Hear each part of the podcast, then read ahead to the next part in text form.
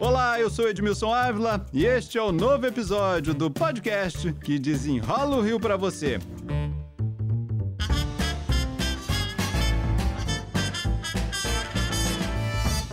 Perder emprego, perder renda, perder estudo, perder oportunidades. Uma pesquisa com jovens das favelas do Rio de Janeiro mostra o tamanho do problema que precisa ser enfrentado. Sem a ajuda da prefeitura, do governo do estado e do governo federal, os jovens perderam.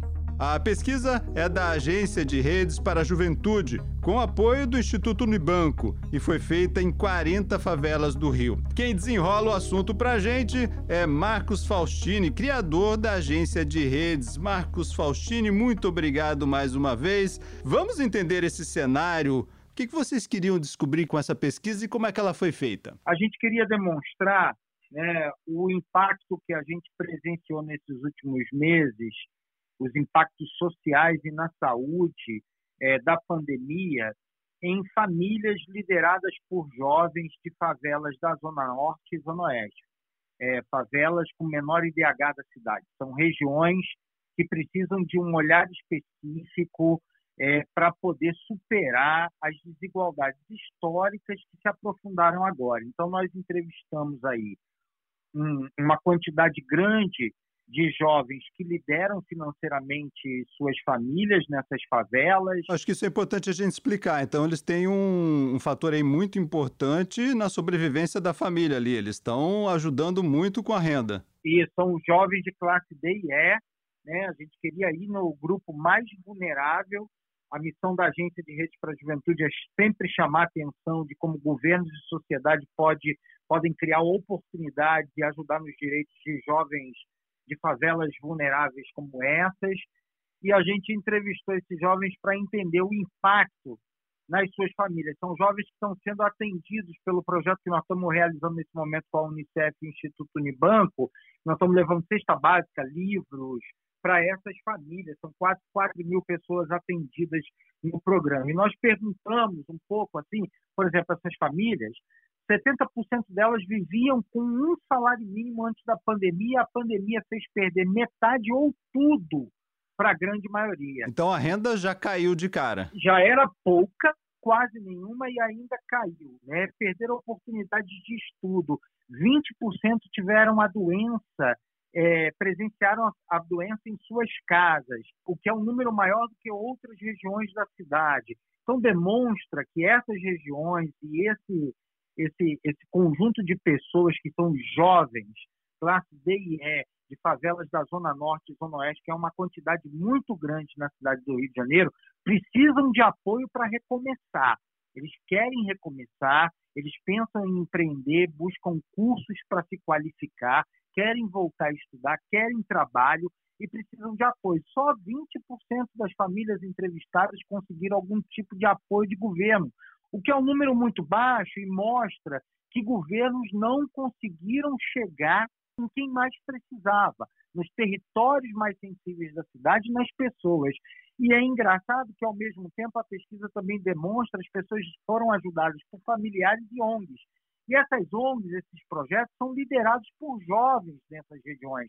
Então, a, a, a pesquisa também demonstra que jovens líderes de favelas conseguem chegar em quem mais precisa. Tem dois cenários. A pandemia foi cruel nesses territórios, com essa população mais vulnerável, e, ao mesmo tempo, nós temos uma, uma oportunidade ali, porque esses jovens querem voltar a empreender, voltar a estudar, voltar a trabalhar, acreditam no caminho da cidadania, não estão acreditando que o governo vai ajudar, mas acreditam em ONGs e jovens que estão ajudando. Ou seja, o governo precisa chegar junto, porque sem o governo não há solução de, de para a retomada da vida dessas pessoas. Dá para a gente detalhar um pouquinho aí que os jovens perderam duplamente, né? Primeiro, eles foram atingidos duplamente. Primeiro, porque perderam renda. Segundo, porque foram muito contaminados e provavelmente é por conta de aglomeração, por conta da, dessa vulnerabilidade total, né? Claro que não pode ficar em casa, né? Tem que tentar ganhar o sustento é, da família. É, são famílias que vivem em casas de quatro cômodos, com cinco pessoas, mas chegando a doze. Quer dizer, sem o governo, né, não tem superação dessas desigualdades. Nós temos aí um momento de recomeço de vida para um jovem de 17, 18 anos que já bota dinheiro em casa, que quer estudar, quer trabalhar, que deseja o caminho da cidadania, mas falta para ele o direito, porque ele está acreditando né, em trabalhar, em estudar, em se organizar pelas, pela, pela imaginação democrática desse país de cidadania. Mas falta o governo garantir esse direito. A proporção de ajuda do governo é muito pequena, né? 20%. Muito pequena, muito pequena. O governo precisa chegar nessas regiões mais pobres e nas pessoas mais pobres.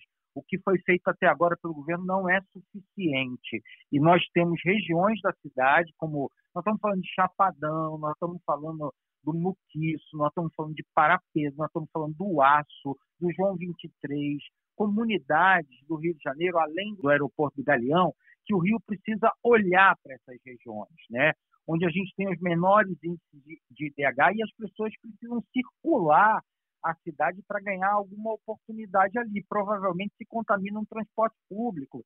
Isso também é um indicador que o transporte público precisa ter uma atenção na proteção contra o coronavírus. Tem vários desafios e a nossa ideia era contribuir com esse diagnóstico para chamar onde estão os mais vulneráveis que precisam de ajuda nesse momento de recomeço. E eles apontam também o que é que eles precisam, né? Sim, né? E, e, e apontam caminhos de bolsa, isso significa o quê? Dinheiro para passagem, essa bolsa, dinheiro para poder ter algum tempo para poder estudar, e eles querem cursos que qualifiquem. Todo mundo está muito consciente da sua realidade ali. Ele quer estudar, né? Ele quer avançar. Quer estudar, trabalhar para prosperar, mas ele precisa de oportunidade para largada. Os menos favorecidos precisam de mais oportunidades para largada. O Rio só tem jeito, só supera esse caminho de desigualdade que a gente vem aprofundando se a gente apoiar os mais vulneráveis. Essa é a missão da Agência de Rede para a Juventude. Estamos há 10 anos fazendo isso nas regiões mais vulneráveis e formar jovens líderes e produzir conhecimento para ajudar a sociedade a investir corretamente e ajudar as pessoas que mais precisam. Ele precisa de trabalho também? Ele precisa, ele deseja trabalho, deseja trabalho para poder botar renda em casa, sustentar, o que mostra um nível de responsabilidade muito grande desse jovem e ele quer se qualificar para poder trabalhar. Ninguém quer viver às custas do governo, mas o governo tem que dar o mínimo de direito para cada um poder construir sua vida, já que o direito é criado com os nossos impostos. Ele tem consciência de que sozinho é, vai ser muito difícil, então? Tem. E é engraçado que nesse momento da pesquisa eles respondem que eles contam com a família, eles contam com os amigos, com as ONGs, depois vem a igreja, por último, quem está colocado? O governo.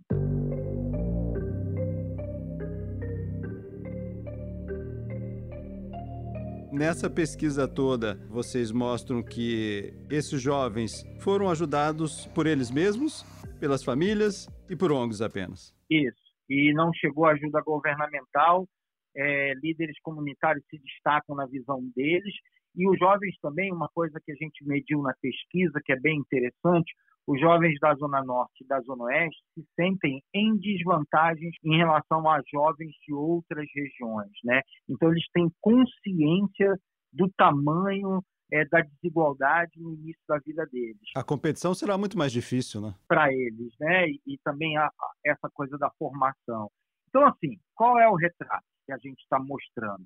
Esses jovens que precisavam de mais ajudas foram impactados duplamente, porque já estavam num nível de desigualdade muito grande, sofreram as consequências sociais de renda, emprego, perder escola, sofreram de saúde também mais do que em outras regiões, desejam recomeçar e precisam é, de ajuda para recomeçar, porque pretendem recomeçar estudando e ao mesmo tempo trabalhando. Então, tem aí uma juventude muito consciente que deseja o caminho do desenvolvimento pessoal e também de suas comunidades e que precisa de ações governamentais. Isso não pode ser resolvido só no ano que vem, Edmilson.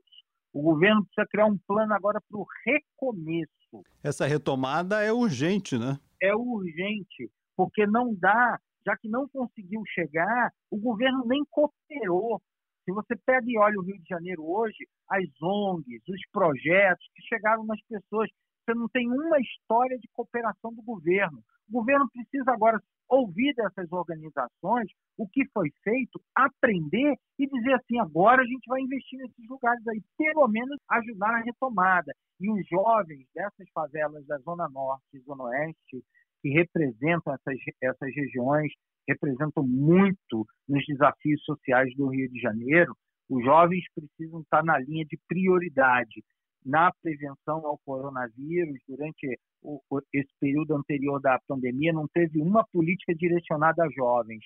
Nós estamos colocando com essa pesquisa que é preciso colocar isso na ordem do dia. Porque senão eles não vão sequer conseguir retornar aos seus estudos, retornar a uma, uma busca de oportunidades melhores, né? Sim, e a gente sabe que para você aprofundar a sua pobreza é muito rápido e sair dela é mais difícil o governo precisa atuar nisso com inteligência para garantir oportunidades iguais para todos na cidade do Rio de Janeiro. Para a gente concluir essa boa conversa aqui, essa ajuda precisa ser em todos os níveis, né? Município, governo do estado e governo federal. Exato, exato. O Rio de Janeiro é uma das principais cidades do país com uma periferia muito grande e precisa de ações combinadas entre entes federativos e também sociedade civil, jornalismo. Né? A gente precisa encarar o desafio social do Rio de Janeiro, porque é, ele é o único caminho para o desenvolvimento econômico. Assim, não existe desenvolvimento econômico no Rio de Janeiro se a gente não atuar para diminuir essas desigualdades que foram aprofundadas na pandemia, sobretudo com jovens de favelas e de favelas da Zona Norte e. Marcos Faustini, criador da Agência de Redes para a Juventude, muito obrigado pela presença. Eu que agradeço, Edmilson, sempre um prazer falar com você. Obrigado pela oportunidade sigamos na luta. Este podcast teve edição e sonoplastia de Lucas von Seehausen e eu, Edmilson Ávila, toda semana desenrola um assunto aqui para você. Até o próximo.